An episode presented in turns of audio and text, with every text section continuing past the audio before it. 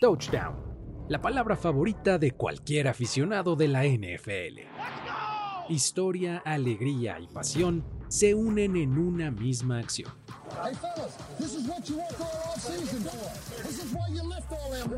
Recordemos 10 touchdowns icónicos anotados en el Super Bowl y las historias que los acompañan. Bienvenidos a Touchdown, Touchdown, con Carlos Grospe.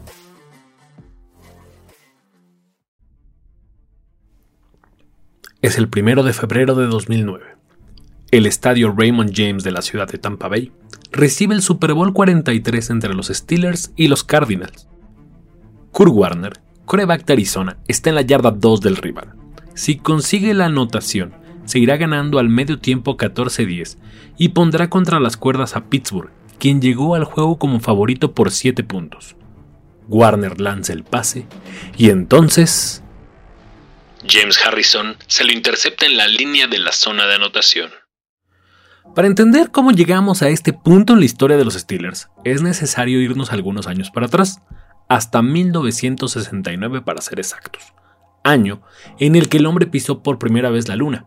Desde ahí, a más de 384 millones de kilómetros de la Tierra, Neil Armstrong y el resto del Apolo 11 pudieron ver la llegada de dos hombres que cambiarían la historia de Pittsburgh para siempre. Chuck Noll y Joe Green, quienes dieron ese pequeño salto para el hombre que significó vestirse de negro y oro. James Harrison está en la yarda 10 de su territorio y se dirige a la zona de anotación rival. La llegada de Green y Noll no es lo que uno esperaba. Ese año, Pittsburgh apenas si logra ganar un partido la menor cantidad en la historia de la franquicia desde 1945. Sin embargo, Green termina como novato defensivo del año y su récord de 1-13 les permite seleccionar al año siguiente en el draft a un tal Terry Bradshaw. Y no solo eso, sino que en tercera ronda eligen un cornerback llamado Mel Blount. Para 1972, y después de algunos buenos drafts, Pittsburgh llega a la final de conferencia. En menos de cuatro años, Noll y Green han logrado que esa máquina de derrotas le dé pelea y esté a punto de vencer a los Miami Dolphins del 72, único equipo en la historia de la NFL que ha terminado una campaña sin derrotas como aprendimos en el capítulo anterior. James Harrison está en la yarda 20. Para 1974, los Steelers ya son un equipo sólido que además consigue en un mismo draft a cuatro jugadores que terminarían en el Salón de la Fama. Los receptores Lynn Swan y John Stalwart, más el centro Mike Wester, se unen a un desconocido linebacker de una universidad llamada Kent State, que en toda su historia, hasta la fecha, solo ha logrado llevar a dos jugadores a ser elegidos para jugar en la NFL. El jugador que nos atañe responde el nombre de Jack Lambert.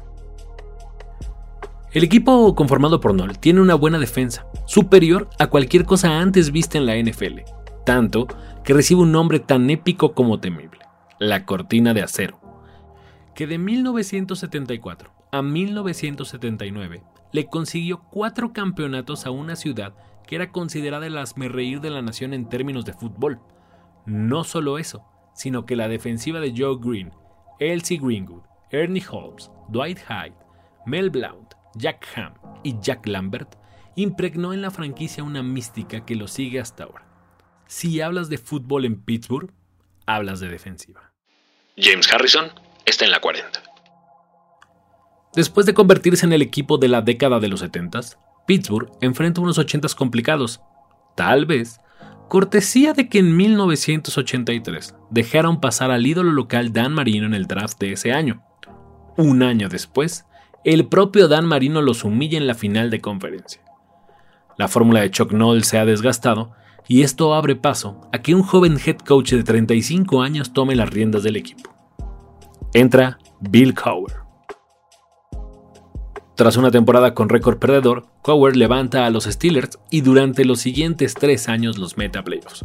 Para el cuarto, los lleva hasta el Super Bowl, donde con 38 años se convertiría en el head coach más joven en la historia en disputar el partido, que lamentablemente para él perdería contra los Dallas Cowboys.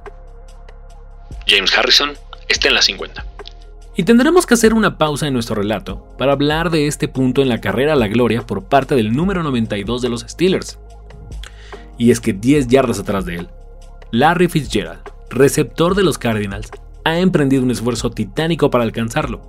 Es solo cuestión de tiempo para que lo logre. Justo en ese momento, una melena de pelos chinos aparece en escena. El heredero de la cortina de acero, Troy Polamalu, hace una de las acciones defensivas más importantes de su carrera al empujar a Fitzgerald, quien pierde la vertical y el carril por donde perseguía a Harrison.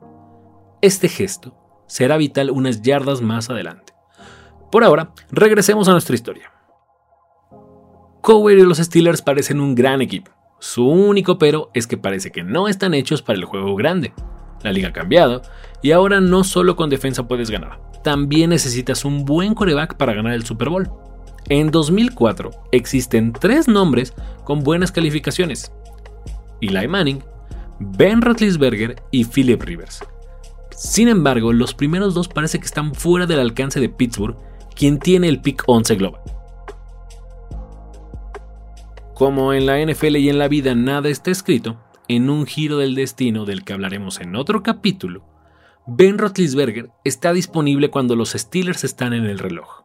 Sin embargo, Bill Cowher y su director de operaciones no están tan seguros de elegirlo y prefieren ir por el guardia de Arkansas, Sean Andrews. Justo en el momento que van a ser oficial la selección, el dueño del equipo, Dan Rooney, da un golpe de autoridad en la mesa y cambia la selección pidiendo al coreback. James Harrison ya está en la 40 del territorio rival.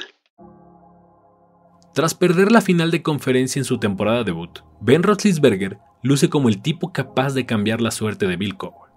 Tanto que incluso es el propio Rotlisberger quien en los segundos finales de la ronda divisional se viste de héroe para taclear un defensivo que había recuperado un fumble y pensaba llevarlo a los diagonales.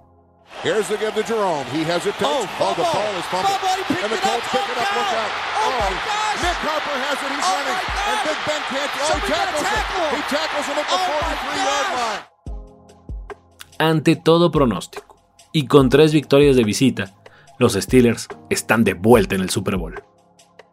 Después de 14 años con el equipo, Bill Cowher por fin lo logra, el tan ansiado momento de levantar con sus propias manos el trofeo Vince Lombardi que lo acredita como campeón del Super Bowl. Por quinta vez en la historia de la franquicia, nadie más grande que los Steelers. James Harrison ha cruzado la yarda 30 y su último bloqueador le ha quitado el obstáculo final entre él y la zona de anotación. Ahora, la única persona capaz de frenar a James Harrison se llama Larry Fitzgerald, quien corre por fuera del campo después del empujón recibido por Polamalu. Esa acción, que unas yardas atrás parece tan intrascendente, está a punto de cobrar una relevancia total en la jugada. El espigado receptor de los Arizona Cardinals está cerca de alcanzar a Harrison con casi 30 yardas por delante. ¿Es seguro que lo logrará? Sin embargo, al estar corriendo por afuera del campo, tiene el infortunio de chocar con Andrew Roll, uno de sus compañeros de la banca, que se encontraba cerca del campo presenciando la escapada de James Harrison. El defensivo de Pittsburgh está cansado. Ha corrido casi 80 yardas y sus piernas le empiezan a fallar después de esquivar al último rival que lo intentó alcanzar. Solo quedan entre él y la zona de anotación 25 yardas.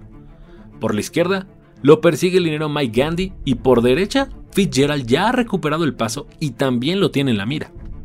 James Harrison está en la 10 del rival. Gandhi se le avienta a sus pies. Lo toca pero no lo suficiente para derribarlo. A 5 yardas de la gloria, Fitzgerald, quien de no haber sido por las anteriores dos acciones relatadas, ya lo hubiera alcanzado, se avienta sobre la humanidad de Harrison y lo trata de taclear. Otro jugador Arizona, Steve Preston, también ha alcanzado a Harrison y lo golpea en la yarda 3 para intentar sacarlo del campo. Harrison cae. El reloj quedan dos segundos para terminar la primera mitad y su cuerpo se dirige al piso mientras tiene colgado del brazo a Fitzgerald. La gente celebra. Harrison está dentro de la zona de anotación, pero queda una duda gigantesca sobre si logró cruzar la línea que divide el campo de la máxima felicidad que puede experimentar un jugador o no. La incertidumbre es total en ambas bancas, y tras más de 5 minutos, por fin los árbitros levantan los brazos y conceden la anotación para desatar la euforia entre la fanaticada de los Steelers que se han ido al medio tiempo ganando. James Harrison ha llegado a tierra prometida. Los Steelers aún no. Y es que tras relatar este touchdown, la verdad es que falta uno más. porque a pesar de irse perdiendo 17-7 al medio tiempo, Arizona ha regresado en el partido y con 43 segundos por jugar gana el juego 23-20. La responsabilidad de darle la vuelta al encuentro recae en Ben Roethlisberger. Sí, ese mismo jugador que casi dejan pasar los Steelers hace unos años y hoy tiene el sexto anillo de la franquicia a 6 yardas de distancia. El Big Ben, como ahora es conocido el coreback de los Steelers, da tres pasos para atrás. Finta, le permite a su receptor Santonio Holmes ponerse en posición de atrapar el pase que quirúrgicamente pasará por arriba de tres defensores, quienes nada pueden hacer para que Holmes atrape ese pase. En un juego como el fútbol americano, donde cada milímetro cuenta, y donde si en el primer medio James Harrison se quedó a unos cuantos de no entrar a la zona de anotación, en este pase el receptor de Pittsburgh logra mantener por la misma cantidad de milímetros los pies sobre la zona de anotación para conseguir el sexto campeonato en la historia de los Pittsburgh Steelers.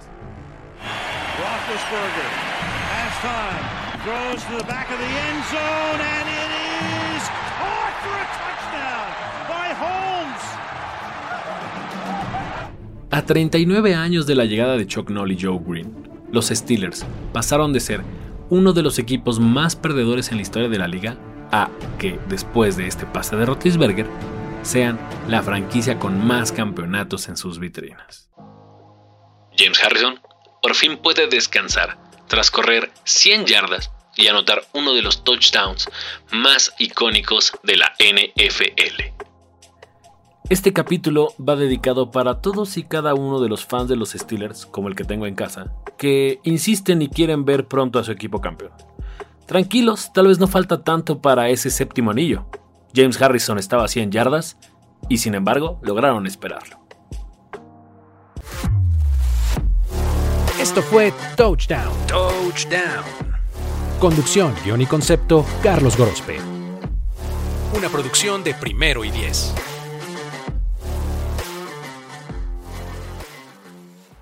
Life's better with American Family Insurance because our home policies help protect your dreams and come with peace of mind. Save up to 25% by bundling home, auto, and life. American Family Insurance. Get a quote, find an agent at amfam.com. Products not available in every state. Discounts may not apply to all coverages on an auto or home policy. Discounts do not apply to life insurance policies. Visit amfam.com to learn how discounts may apply to you. American Family Mutual Insurance Company SI and its operating companies American Family Life Insurance Company 6000 American Parkway, Madison, Wisconsin.